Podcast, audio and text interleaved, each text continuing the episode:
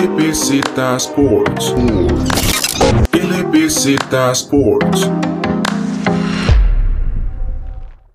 Bienvenidos a un nuevo episodio de LBZ Sports, donde volvemos con los playoffs de la NBA y ahora que ya se definieron uno de los enfrentamientos y el otro ya está prácticamente definido a falta de, de un partido, vamos a empezar entonces con las semifinales de, de, la conferencia del Este. Como siempre, aquí me acompaña Alejandro Chandi para el análisis.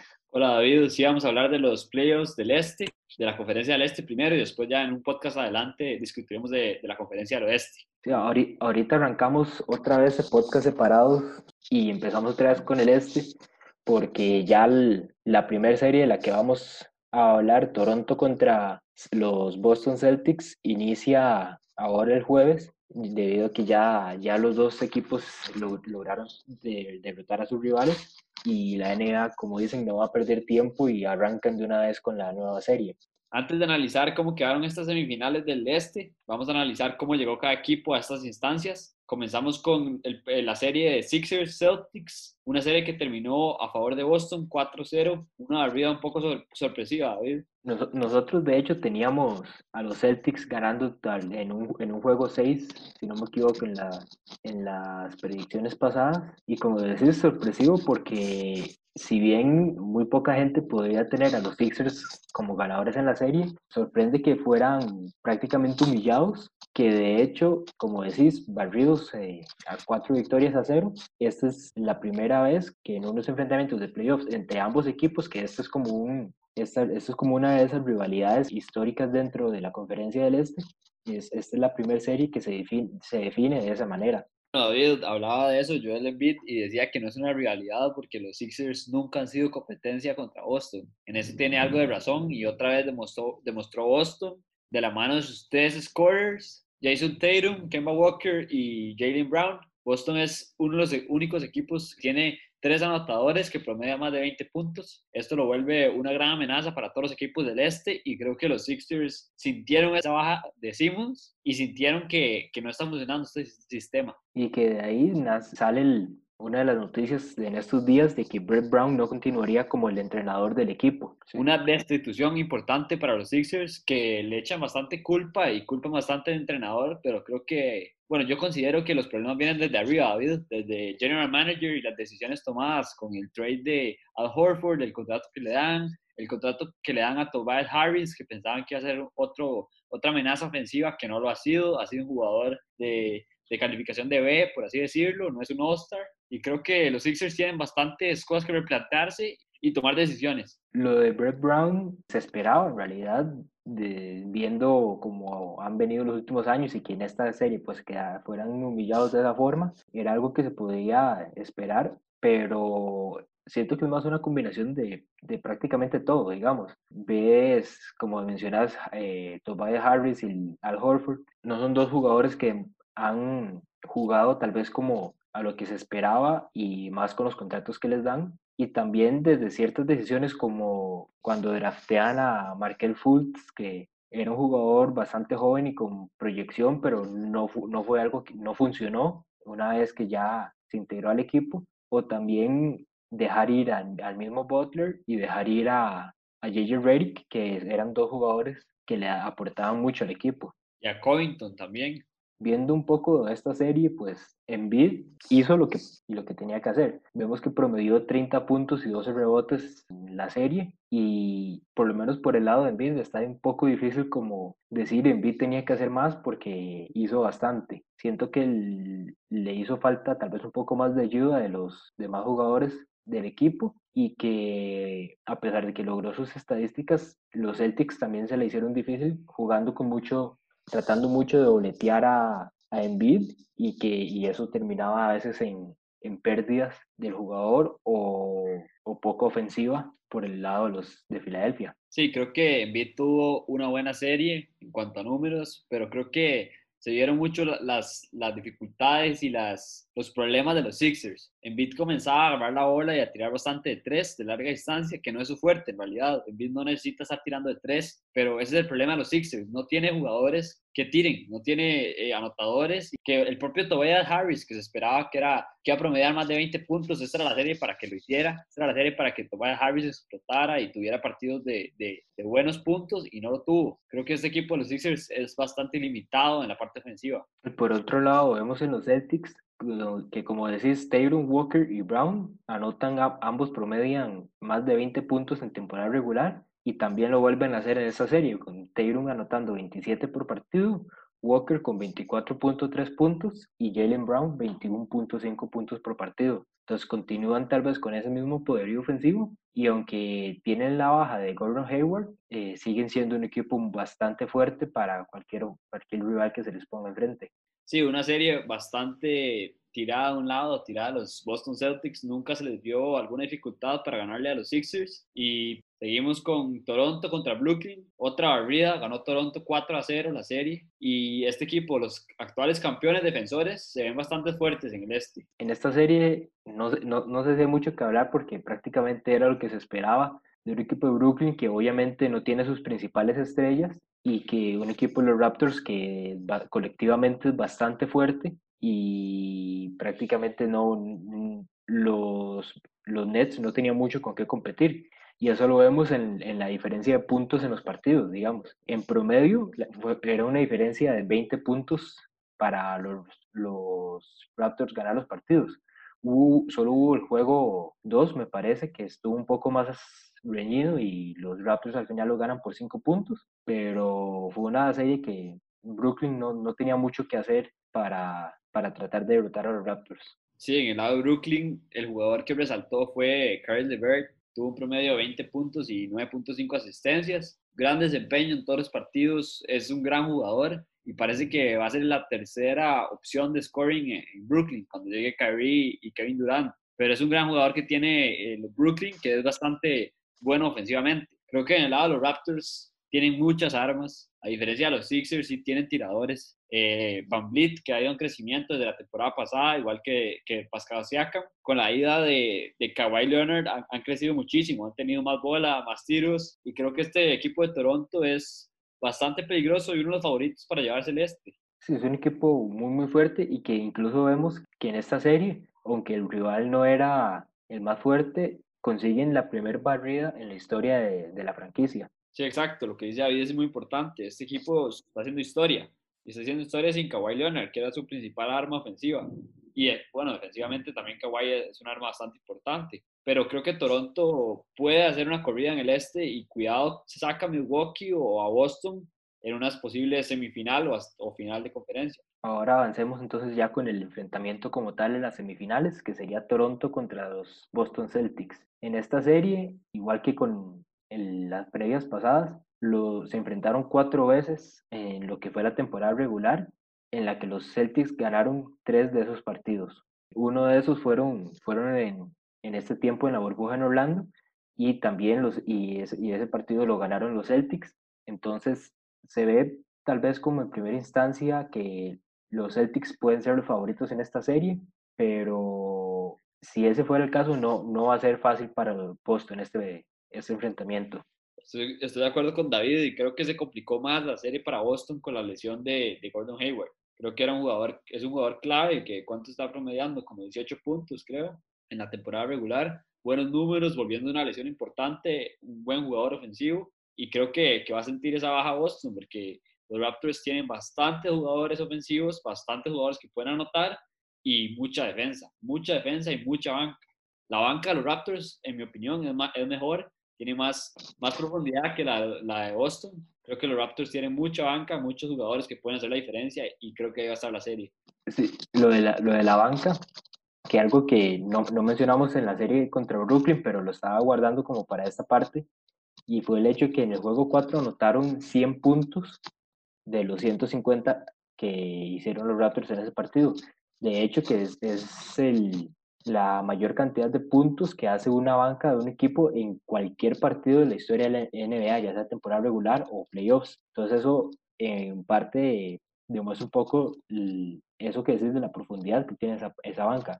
vemos, vemos, nombres como el mismo Sergio Ibaka, que fue uno de los mayores anotadores en esta serie contra Brooklyn, o Norman Powell, que también es otro de esos jugadores. Entonces, por ese lado, los Raptors tienen, tienen esa ventaja de tal vez tener un poco más de profundidad que los Celtics.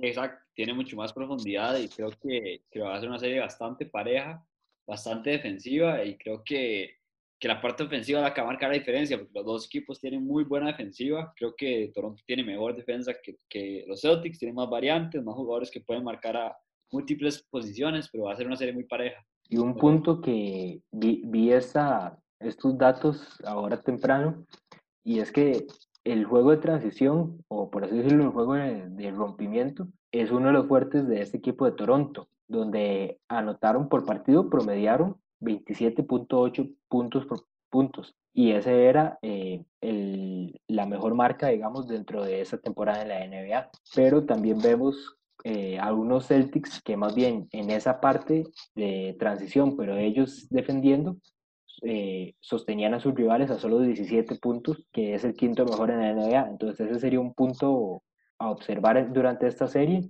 de ver, ver, ver cuál de los dos al final gana, gana en este apartado, que es muy importante para Toronto porque su, su ofensiva en cuarto de cancha no, no, es, no es la mejor y su juego eh, se basa más en, en correr y aprovechar, el, aprovechar los, los errores defensivos eh, en esa transición de ataque-defensa.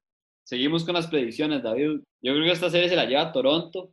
Antes de, antes de la lesión de Hayward, yo tenía que, que Boston se la llevaban siete juegos. Creo que esta serie se va a ir a siete juegos. Va a ser una serie bastante pareja, muy entretenida. No se pueden perder ningún partido de esta serie.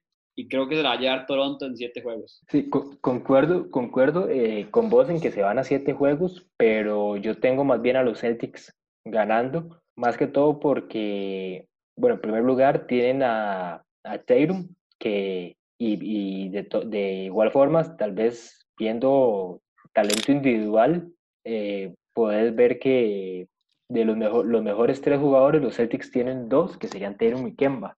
Entonces, eso es como un punto para mí que los Celtics tienen a favor de, de los Raptors, pero en realidad el partido como tal está para cualquiera de los dos, pero yo tengo a los Celtics ganando, y aparte porque es una organización que tiene demasiada experiencia en esas instancias ya.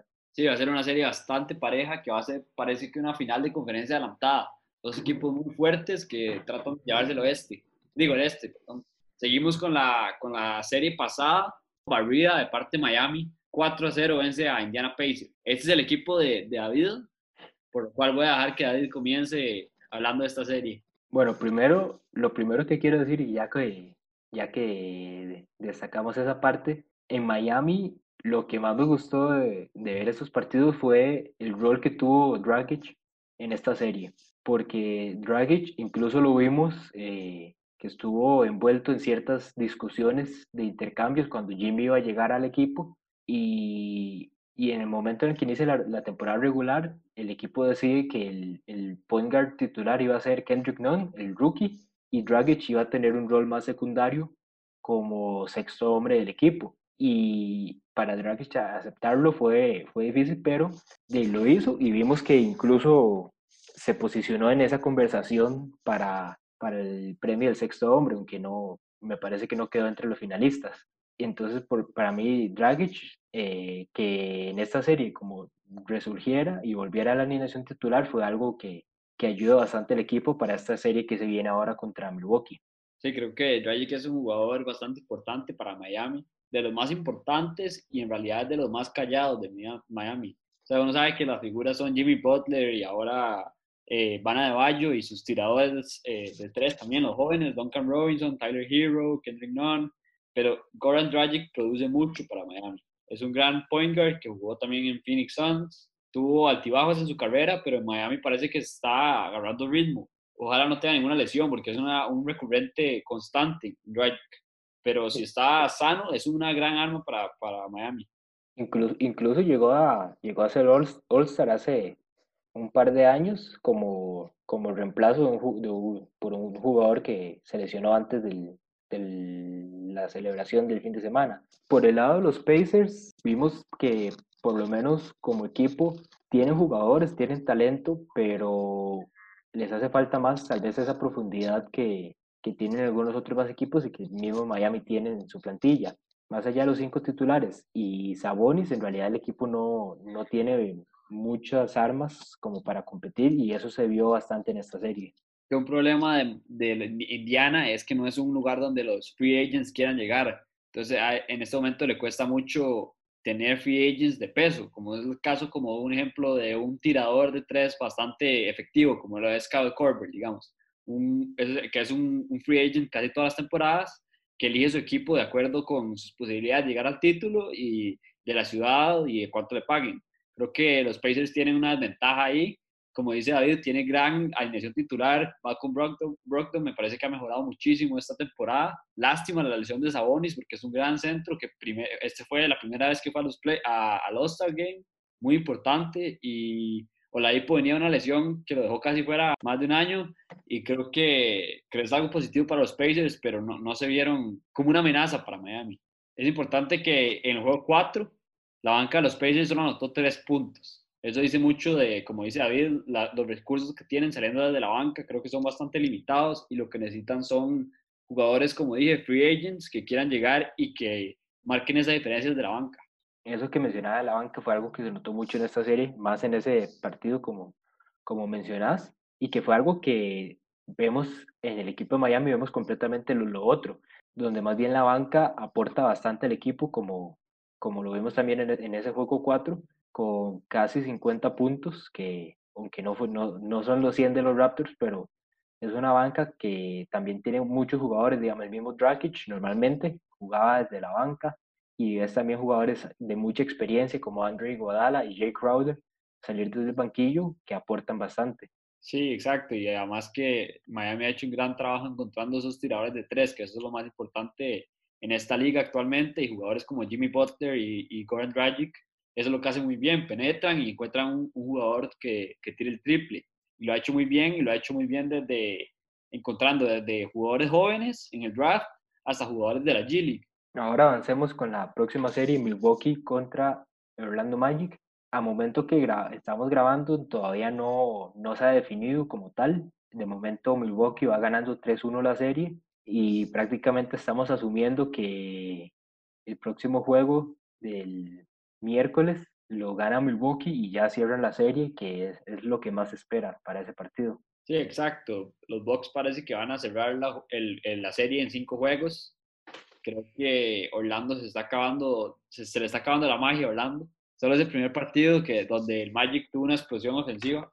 Creo que Vucevic ha tenido una muy buena serie, un gran centro y creo que necesita más recursos eh, Orlando. No tiene para competir con estos Milwaukee Bucks que le dieron un susto al principio, pero no tiene para seguir compitiendo en la serie. Sí, digamos, vemos que por lo menos Nikola Vucevic ha sido un jugador que sí ha, sí ha mantenido su nivel a lo largo de la serie, que prácticamente promediando un poco más de 30 puntos por partido, pero vemos a los demás jugadores que van como con altos y bajos, algunos en, en un partido se acercaban a los 20 puntos. DJ Agustín anotó, hizo 11 asistencias solo en el primer partido y después de eso no, no ha sido tal vez eh, lo mismo en estadísticas.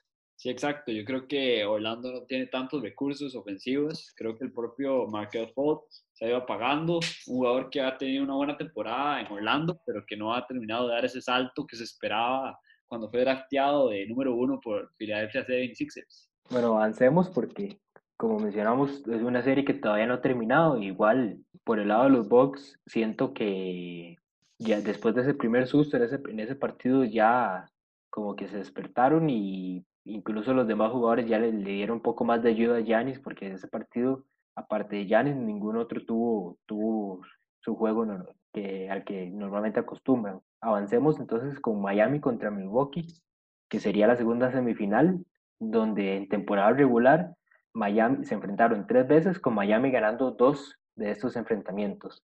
Bueno, creo que va a ser una serie igual que la de Raptors y, Celtics, va a ser una serie bastante pareja.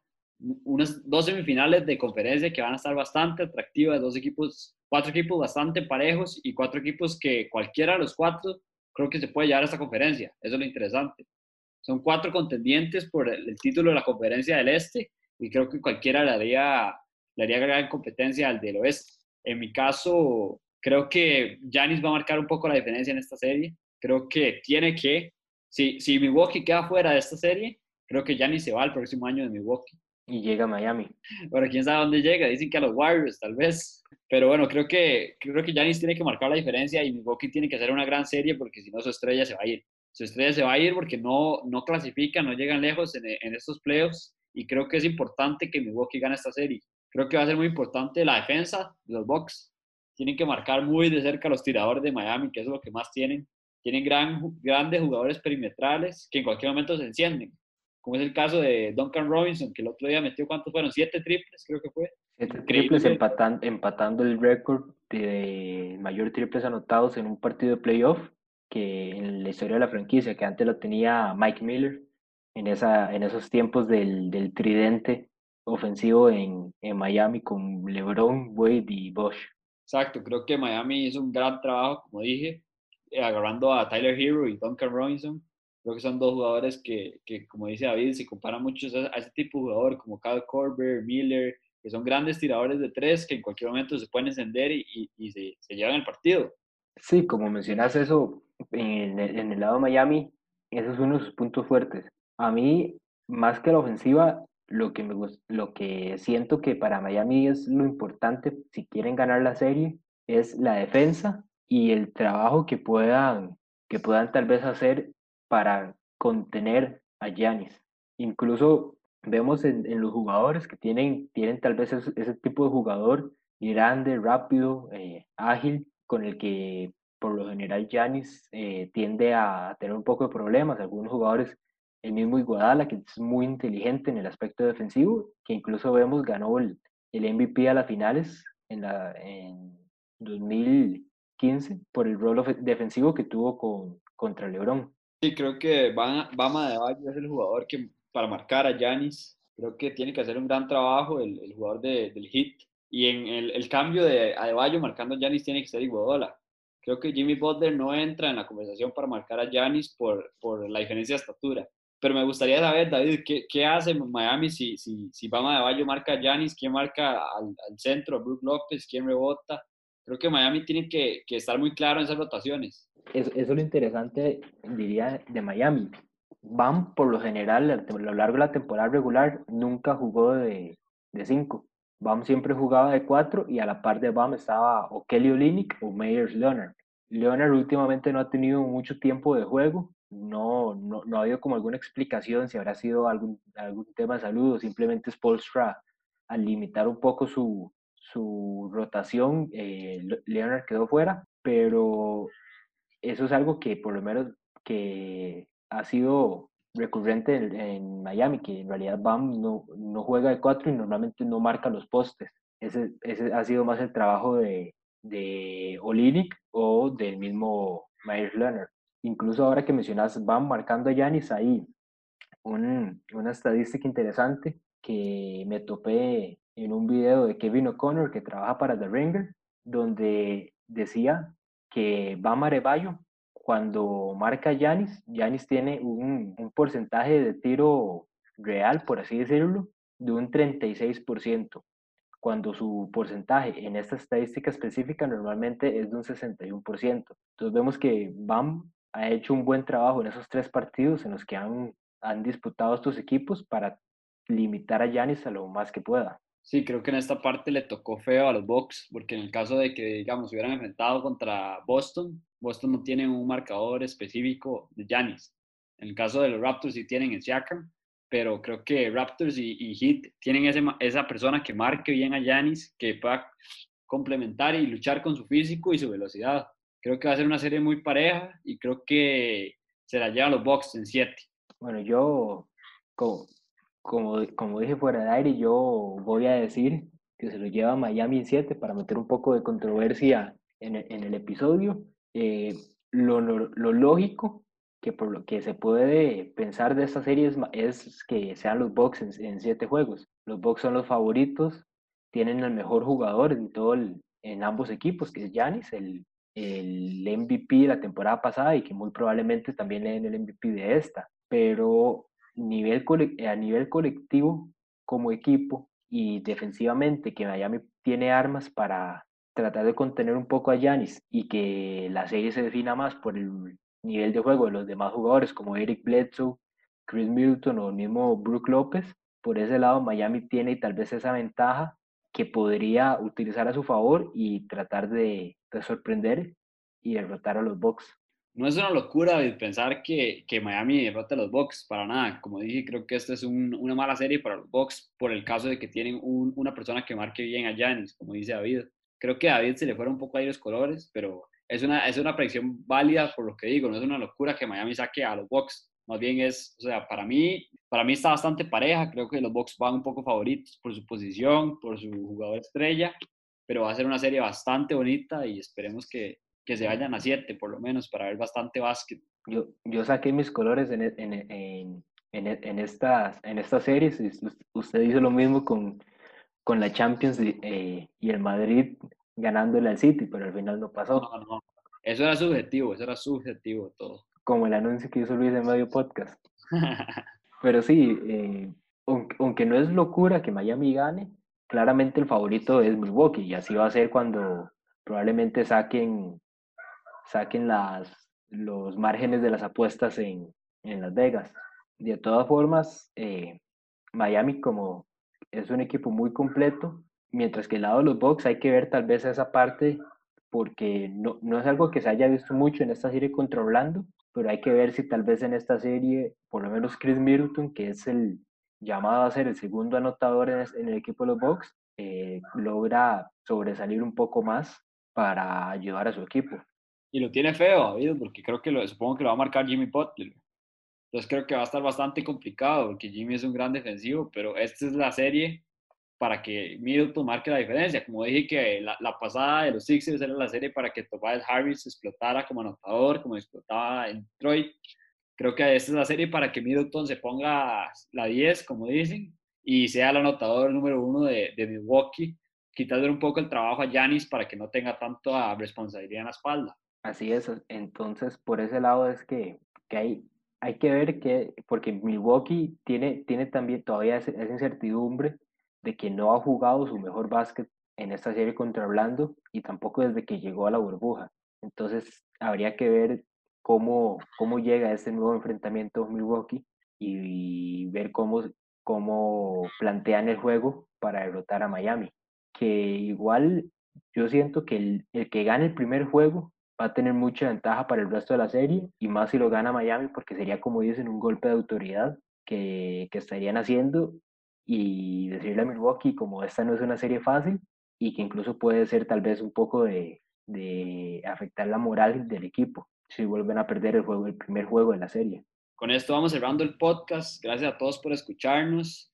Espero que les esperamos que les gusten y vamos a, a sacar el, el, próximo podcast de la conferencia del oeste la próxima semana cuando terminen las series. Creo que es una conferencia del este que va a estar bastante pareja. Los dos decimos que los dos partidos se van a ir a siete juegos, que es muy importante. Y, esperemos que les guste nuestro podcast. Eh, acuérdense de pasar a nuestras redes sociales, LBZ Sports, comentar, likear, compartir el podcast si les gusta y muchas gracias por escucharnos.